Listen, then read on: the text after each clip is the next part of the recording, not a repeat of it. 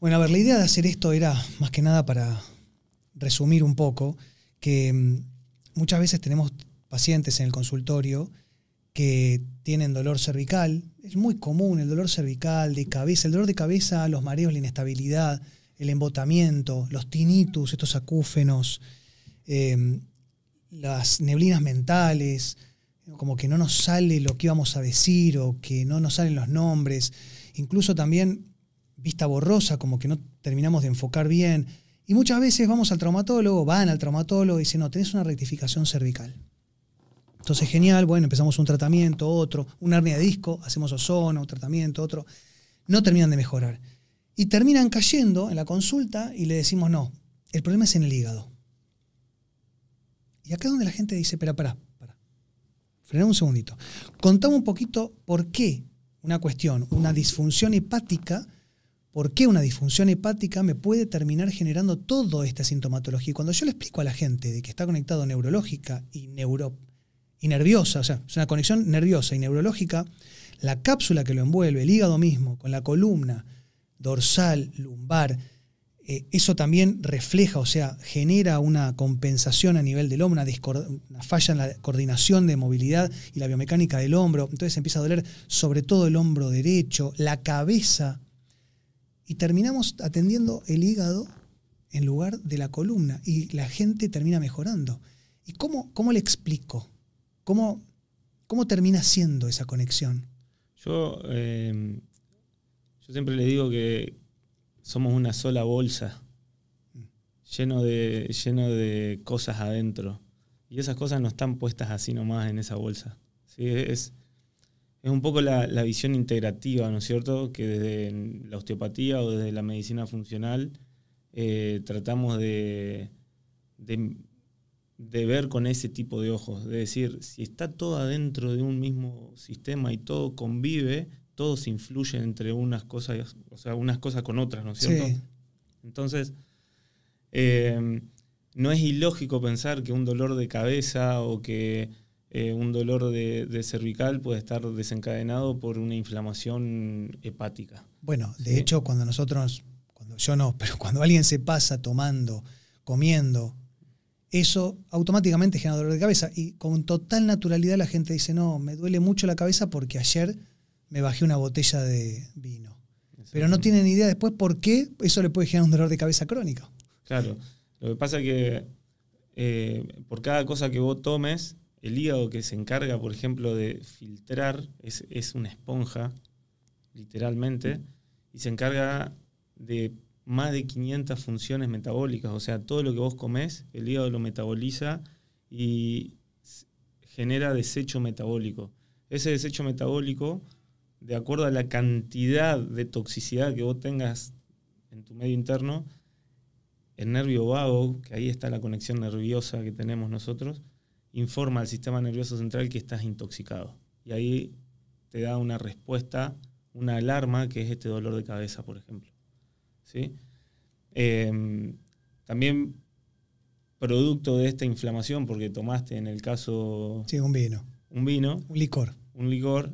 Em, esta inflamación, o sea, esta, este exceso de trabajo que tiene el hígado y esta inflamación por los desechos metabólicos que, produce, hace que el hígado muchas veces aumente de tamaño. ¿sí? Aumente de tamaño pero no es que se va a salir de, nuestro, de, nuestra, de nuestro abdomen. No, está ahí contenido, va a empezar a empujar. Solamente es como que tiene una pequeña distensión y esa pequeña distensión afecta a la cápsula que lo envuelve, ¿sí? que es esta cápsula de Gleason que, que es la que le da como la contención al hígado, que esta cápsula se está agarrando de la parrilla costal, se agarra del diafragma en la parte de arriba, ¿sí? y esta cápsula está inervada justamente por un, por un nervio, se llama nervio frénico, ¿sí? que sale de la tercera y cuarta vértebra cervical. ¿sí? Entonces ahí ya tenemos una segunda vía de conexión con el dolor en el cuello ¿sí? y, de, nuestro hígado inflamado. Y además, cuando haya una disfunción, va a generar un trastorno retrógrado, o sea, va a afectar que funcione mal, porque las raíces nerviosas van y vienen. Van y Entonces, vienen. cualquier problema que haya va a haber una disfunción. O sea, va a hacer que funcione mal la columna y esto va a afectar las raíces nerviosas que van a otros lados también.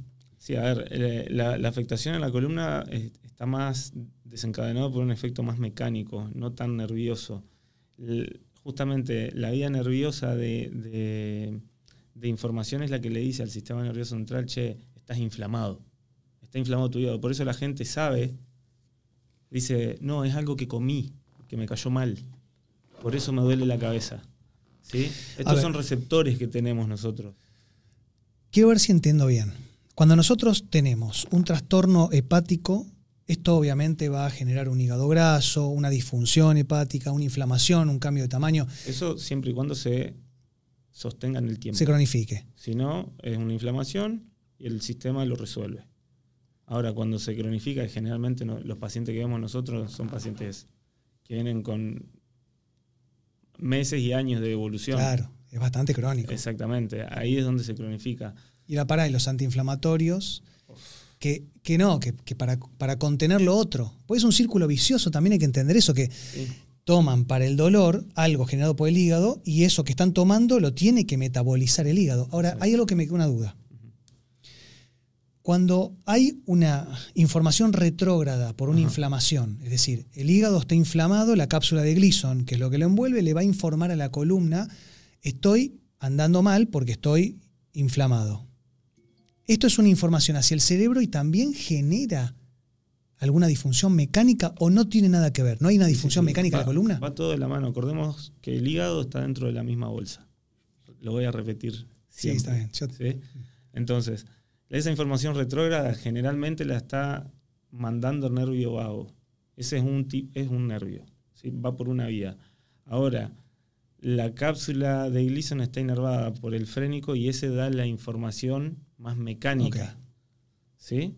Entonces, cuando se distiende el hígado por la congestión, la cápsula de Gleason se distiende y ahí ¿sí? se produce esta irritación por vía de- del frénico, ¿sí? que genera ese dolor como en, en la base del cráneo, cervical alta, ¿sí? sobre el lado derecho, y la conexión que tiene con el hombro es porque justamente eh, este nervio, las raíces, una raíz nerviosa de este nervio se conecta con el plexo braquial, que es el plexo de inervación de todo el brazo derecho. Por eso se produce todo, eh, toda la, la cascada, diríamos, de conexión. ¿Sí? Que muchas veces vienen con el hombro, eh, con dolor en el hombro, dolor en la base del cuello, el trapecio, eh, molestias sobre la parrilla costal del lado derecho, el pectoral que se les pone re duro, y resulta que le tocas el hígado y dices, ¡ay, me recontraduele! Y aparte, Sí. también muchas veces se generan hernias de disco producto de que empieza a fallar la conexión nerviosa hacia el brazo, entonces hacemos mal fuer- mala fuerza o de una forma errática y eso carga los vectores de fuerza hacia los discos que termina rompiéndolo. Entonces, Es un siempre... más mecánico, sí. Bueno, por eso, es todo, es la columna cervical con la columna dorsal, que de ahí salen las raíces nerviosas que van hacia el hígado, hacia el brazo, y todo eso en conjunto, como una misma bolsa, empieza a trabajar en equipo. Exacto. Yo muchas veces, trabajando el hígado, mejoro un dolor, y a veces no.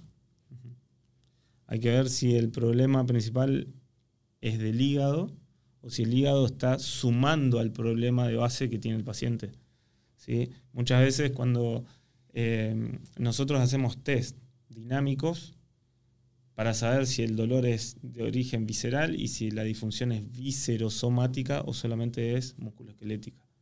¿sí? Entonces, para eso están, eh, para eso la- es la evaluación que se hace al principio, ¿no es cierto? O sea, una parte es la escucha del paciente y la otra parte es tocar al paciente. Escucha, te refieres al interrogatorio. Eh, Sí, cuando el paciente viene y me habla y me cuenta y nos cuenta y nos dicen 10, nosotros ya vamos armando un poco la historia, ¿sí? Y después, la segunda parte que es el importante, es cuando tocamos, ¿sí? Porque una cosa es lo que nos dicen los pacientes y otra cosa es lo que tocamos. ¿Sí? Bueno, yo siempre digo que veo más con las manos que con los ojos o los oídos, pero bueno, no tengo las herramientas que tenés vos. Ahora, Tenemos tengo- los dos manos igual. Tengo un sí, pero yo no tengo esa sensibilidad por ahora. Yo tengo una mano más acá. Eh, muchas veces tengo un paciente, varón, por ejemplo, en el consultorio, que me llega con una barriga así. Sin, por favor, que no se malinterprete, como digo siempre, esto no es una cuestión estética, es una cuestión de salud. Para la estética es otro momento, esto habla de salud. Una persona con una panza muy grande, una barriga, un tejido adiposo en exceso, con sobrepeso, obesidad, es una persona enferma, me lo pueden discutir todo lo que quieran, yo lo puedo defender con palabras científicas. Ya sé que va a ir por ahí. ¿Qué capacidad puede tener una persona que otra no? ¿Por qué algunas personas sí y otras no? ¿De qué depende? Porque yo no. Genética no es. No, depende del individuo. de, a ver. Hay gente que no tiene barriga y que así todo le duele igual el hígado. Entonces, depende mucho de cada uno. ¿sí? Porque nada, nadie, nadie. O sea, por más que las patologías tengan los mismos nombres, en cada individuo significan cosas totalmente diferentes. Entonces, esto, acá está la, importancia de que nosotros siempre destinamos una hora a cada paciente, o media hora. Sí, dependiendo de cuál sea la técnica. Exactamente. Pero ¿qué pasa? Gran parte de, de, entender qué es lo que le pasa al paciente es escucharlo. Entonces, eh, que es algo que implementamos nosotros por lo menos desde, desde, desde, la consultor, desde el consultorio. Una vez vino una paciente. mucho de eso, del individuo. 100%. Una vez vi una paciente, voy a contar una anécdota que nos pasó a nosotros hace bastante, que ahí es donde yo también empecé a indagar por otros lados, porque la verdad que yo lo veía cómo trabajaba. Andrés es osteópata y aparte es PNI y aparte hace piso pélvico, o sea, tiene varios eh, estudios encima, aparte le gusta estudiar. A mí me gusta más, pero a él le gusta. Y una vez vi una paciente con un dolor de hacía siete años. Le dolía la parrilla costal, es decir, le dolía del lado derecho toda la costilla, también le dolía el hombro derecho. Y había una cuestión más ligamentaria y la, la mujer nos dijo, no puedo creer tanto tiempo perdido para en una sesión, igual fueron algunas más, pero más allá de eso, para terminar de mejorar, pero con una sesión ya había mejorado prácticamente todo. Y eso tiene que ver con el movimiento. Y yo entiendo que es una bolsa donde están todos los órganos. Pero hay mucha gente que seguramente nos va a escuchar y nos está mirando y que dice, yo estoy operada o operado de vesícula y hay que entender que a veces se saca la vesícula como si fuese, no sé, eso te sobra, sácalo. Eh, no, no lo necesitas, sácalo porque te está haciendo mal. Y no es así, o sea, hay que recuperar la función antes de sacarla. Lo que pasa es que, bueno, como, como hablábamos hoy, ¿no es cierto? Nos llegan siempre tarde. Eh, la persona se da cuenta de su síntoma cuando ya es tarde. ¿sí? Recién, cuando atraviesa un, proceso, recién a partir de ahí empieza a darle más importancia a las alarmas que el cuerpo va tirando. Hay veces que la vesícula hay que sacarla porque ya es tarde. Ya está con esos cálculos, ya la vesícula está con una mala función, etc. El tema es que después de sacarla, hay que informar que hay que trabajar con toda esa cicatriz que queda ahí adentro. ¿Sí? Porque, a ver, si ya se perdió la función de la vesícula, no hagamos que se pierda la función de otra estructura. ¿Cómo cuál? ¿Sí? Como por ejemplo el hígado. ¿Sí? Porque, por ejemplo, cuando te sacan la vesícula, cada cicatriz es como una especie de nudo que se hace en los tejidos. ¿sí? Y el tejido es como esto. Esto es un tejido. Si vos le haces un nudo acá, esto se los muestro siempre, esto tira de todos lados. ¿sí? Y si nosotros hacemos esto en la vesícula, donde la vesícula está soportada, hay, hay hay cuerpos que tienen la cápsula de Gleason que envuelve el hígado, también envuelve la vesícula. Y hay otros que no, que la pasa. Sí, eso depende, es una cuestión anatómica. Anatómica individual de cada Pero nunca vamos a saber a quién. A quién. Sí, sí, no tiene forma con una ecografía tampoco. Bueno, igual tampoco ni lo mira eso. es, es casi inviable verlo. Entonces, pero de todas maneras, si la vesícula está dentro de la cápsula de Gleason o está fuera de la cápsula de Gleason, de todas formas afecta una cicatriz. Porque el tejido después se pega se retrae todo, entonces, ¿qué sucede? Em, se, produce una disfunción en la movilidad de la víscera. ¿sí? Y ahí otra vez decimos, si se afecta la víscera, se afecta, se afecta los ligamentos que la sostienen y si se afectan los ligamentos que la sostienen, se afecta el sistema, la parrilla costal y la parrilla costal el músculo y el paciente viene y dice, che, tengo una contractura acá. Y el diafragma. Bueno. Y todo eso. Entonces, que es algo que pasó con esta paciente que ya me estoy acordando quién es. Eh, no me acuerdo de eso. La vía de abordaje para la vesícula muchas veces es el ombligo. ¿sí? Para, la, para la cirugía. Para la cirugía de la vesícula. Muchas veces ingresan por el ombligo, que es algo que le había pasado a ella. Entonces, cuando nosotros somos bebés, la forma de alimentarnos es a través del, del sí, en el, en el útero, del cordón, del cordón umbilical. Intrauterino. Exactamente. Eso cuando, cuando nacemos, que nos cortan el cordón, después se produce un, eh, un ligamento, se transforma en ligamento, ese, esa vena ¿sí? umbilical que va desde el ombligo hasta, hasta el hígado y nutre el hígado del bebé cuando salimos, que nos cortan el cordón, eso se transforma después en un ligamento, que es un ligamento de sostén para el hígado. ¿Sí? que cuando nos operan de la vesícula también ingresan por el mismo lado y por ahí también empiezan a generar todas las alteraciones sobre ese ligamento que se transforma después. Claro. ¿Sí? Entonces, me acuerdo que habíamos trabajado el ombligo de esta paciente. Sí, sí. Que eso fue lo que le llamó la atención. Entonces trabajamos el ombligo y se le fue gran parte del dolor de, de toda la parte hepática y la parrilla costal del lado derecho que ella tenía. No, y aparte eh, se le fue el dolor del hombro, de la cabeza. Claro, estaba tironeando de el, del tendón umbilical o ligamento umbilical. Ligamento umbilical. Porque, como decís, es una bolsa, pero es una bolsa que está todo sostenido, no es que es una bolsa que está todo suelto, todo, tiene una función. por la fascia y los ligamentos. Sí, ligamentos, epiplo, bueno, todas las, ¿cómo se las divisiones? Bueno, ahora, y ahí viene lo interesante. La cápsula de Gleason, que es esta cápsula que se altera muchas veces cuando se opera la vesícula o funciona mal el hígado, va a alterar la columna, tanto dorsal como cervical. Y esto en compensación al hombro, sobre todo derecho. ¿Cómo termina doliendo la cabeza? Porque yo entiendo que hay que entender una cosa. Si nosotros tomamos mucho alcohol, se, las meninges, que son como el, agua que tenemos en el cerebro, el líquido intracerebral, intracraniano, ¿estoy diciendo bien? Sí, es el sistema de sostén. Las meninges son el sistema de sostén del sistema nervioso central. Bueno, se seca, se deshidrata, porque el alcohol tira y tenemos que compensar y tamponar esa deshidratación del el chupi de alcohol que tuvimos una noche anterior. Ahora, eso va a generar dolor de cabeza. O sea, yo hice un video que era no tenés dolor de cabeza, tenés sed. Ahora, ¿por qué eso se puede? ¿Qué tienes para decir? No, no, te empieces a reír. Decime si tenés algo decir. ¿Te gusta el título? Me gustan los títulos. Bueno, es un título igual de mi profesor Xavi Cañeras. Pero más allá de eso, ¿cómo termina generando un trastorno del diafragma? Si el diafragma está más arriba, el diafragma no está en contacto directo. Sí, a través del ligamento frénico un ligamento que no me voy a acordar el nombre ahora. Pero está conectado. Está conectado, pues justamente ahí sostiene la cápsula de Gleason. Ah, la cápsula se, se, conecta con este ligamento del diafragma y la cápsula es lo que sostiene después al hígado. Va, eh, ligamentos coronarios se llama. bueno, entonces, no me iba a quedar. Déjame. No, igual lo puedes buscar.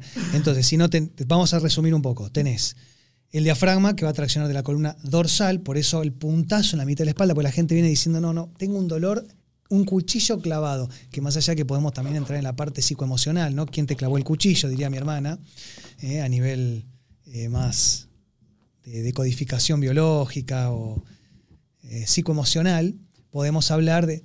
Podemos, podemos hablar de quién te clavó un cuchillo por la espalda, que muchas veces pasa, fuera de broma.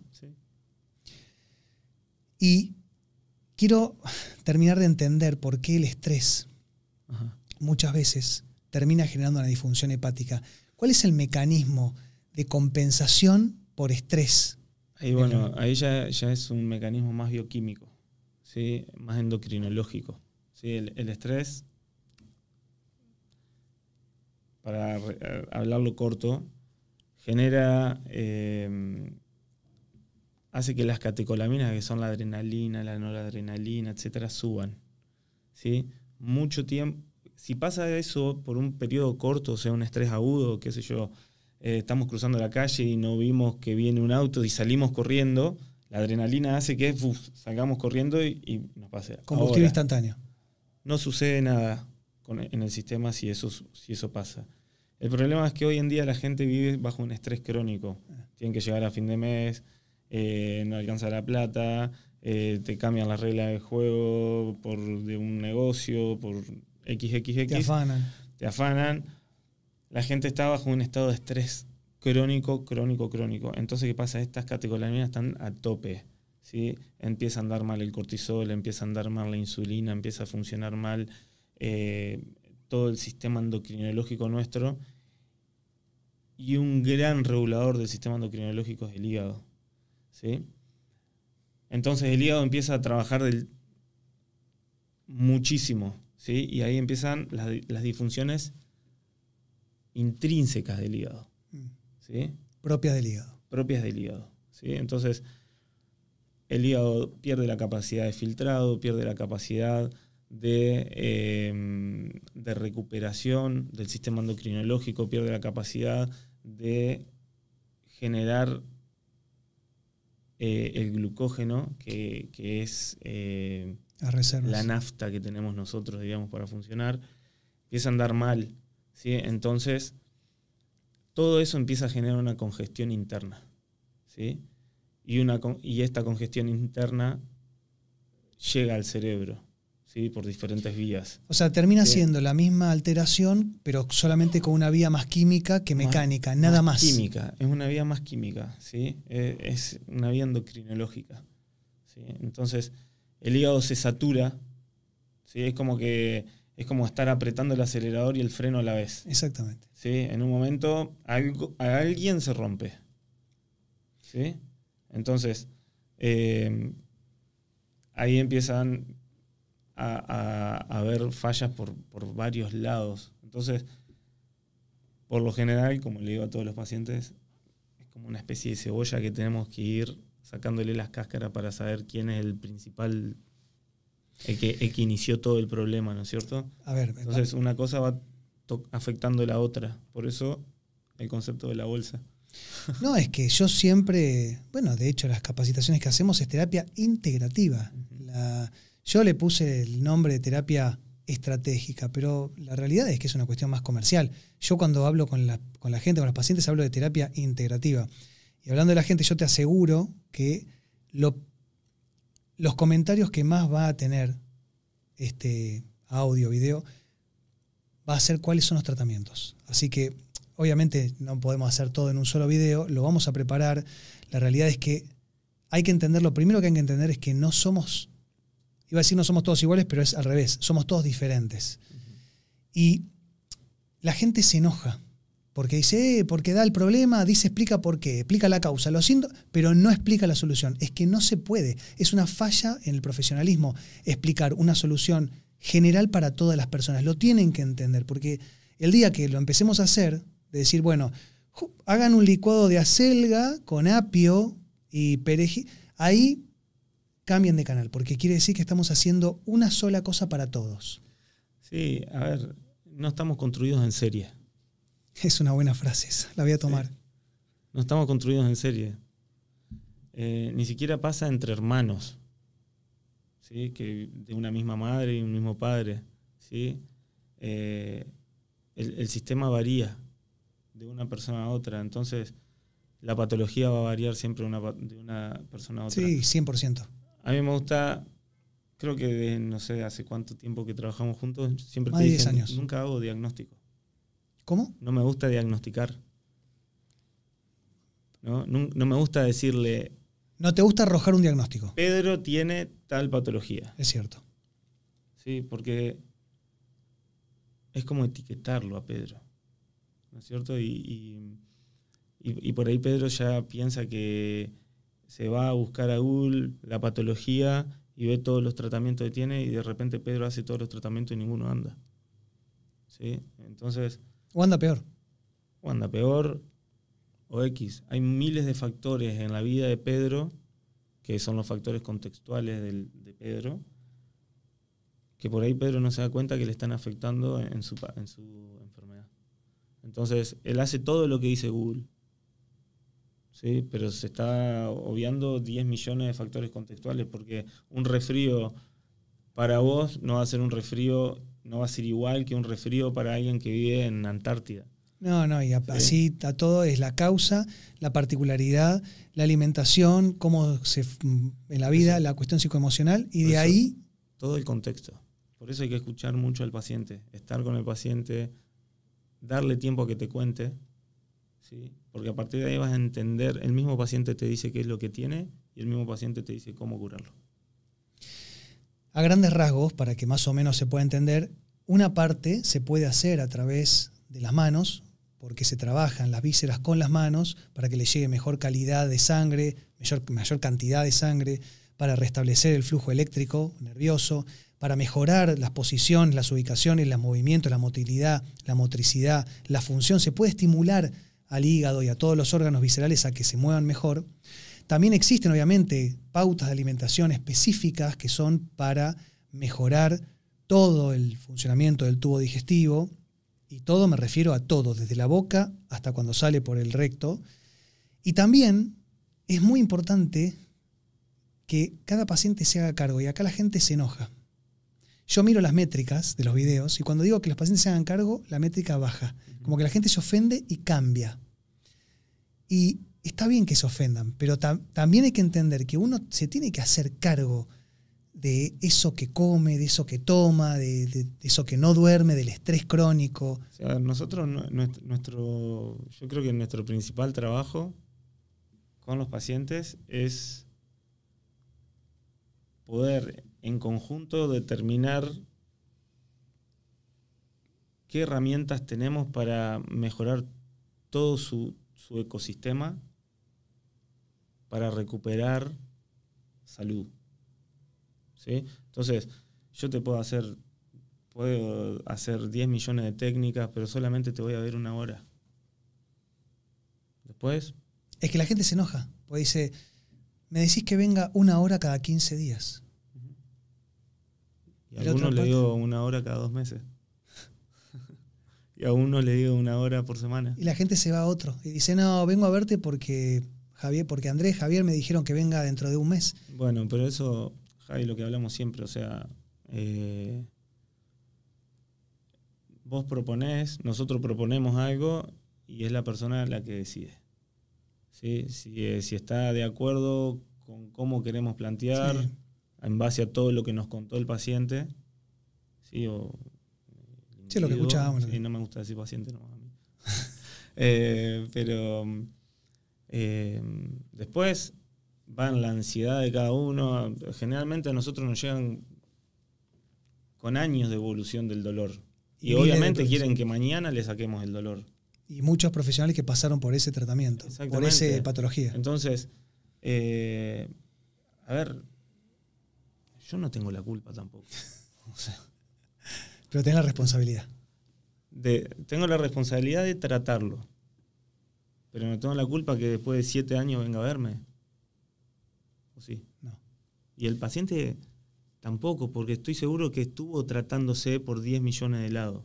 Sí, porque generalmente vienen, vienen después, dicen, hasta que di con ustedes. ¿Sí?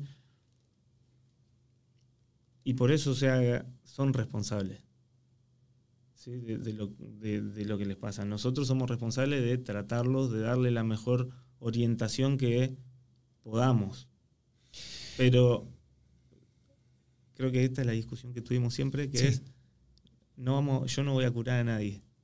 Vas a ayudar a que se cure. Igual, y, terminando con eso, vamos a preparar algo para que puedan seguir pautas saludables con algunos poquitos tips para que ustedes puedan hacer, seguir y eventualmente para que empiecen con algo y después eventualmente personalizado con algún profesional bueno, tengan la posibilidad de seguir mejorando. Pero vamos a preparar algo para que no se queden en bola. Gracias, papá. De nada. de nada.